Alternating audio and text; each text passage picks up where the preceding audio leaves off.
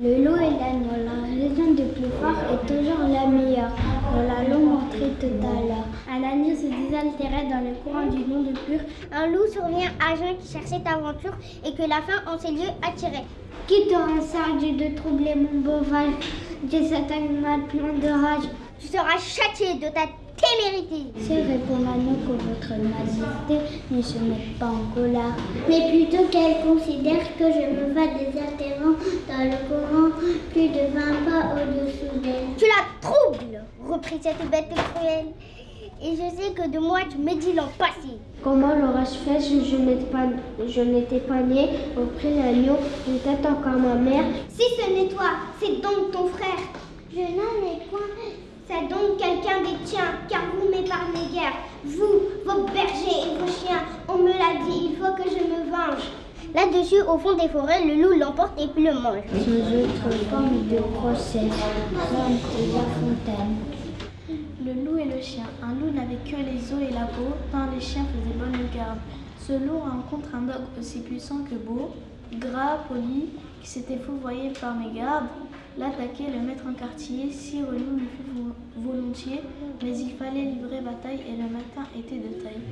À se défendre hardiment, le loup donc l'aborde humblement, entre en propos et lui fait compliment sur son envoi qu'il a dit. Il ne tiendra qu'à vous, vos d'être aussi gris que moi, lui repartit le, le chien. Suivez-moi, vous aurez un bien meilleur destin. Le loup reprit. Que me faudra-t-il faire? Presque rien, lui dit le chien. Donner la chasse aux gens par ton bâton et mendiant, flatter ceux du logis à son maître complaire, moyennant quoi votre salaire sera, sera fort ce relief de toutes les façons, os de poulet, os de pigeon, et sans parler de maintes caresses, le loup déjà se forge d'une félicité qui le fait pleurer de tendresse. Chemin faisant, il vit le col du chien pelé. Qu'est-ce cela lui dit-il? Rien. Quoi, rien? Peu de choses. Mais encore, le collier dont je suis attaché, de ce que vous voyez est peut-être la cause. Attaché, dit le loup.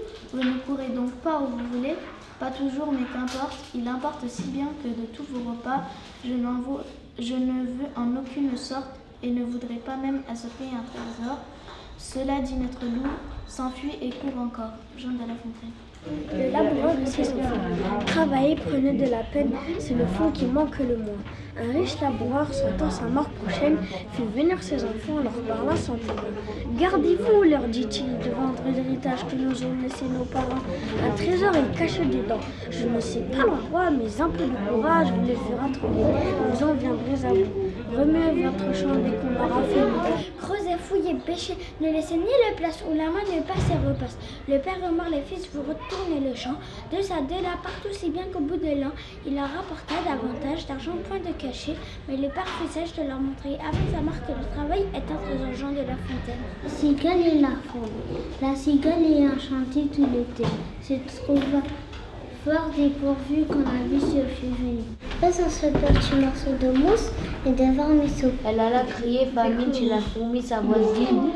La priant de lui prêter quelques grains, celui-ci jusqu'à la saison nouvelle. Je vous perds, lui dit-elle, avant l'autre fois d'animal, intérêt principal. La fourmi n'est pas péteuse, c'est là son moindre défaut. Que faisiez-vous au temps chaud? dit-elle à cette empanteuse. Nuit et jour, à tout venant, je chantais. Vous sentez euh, je, je suis fort aisée. Viens danser maintenant dans la fontaine.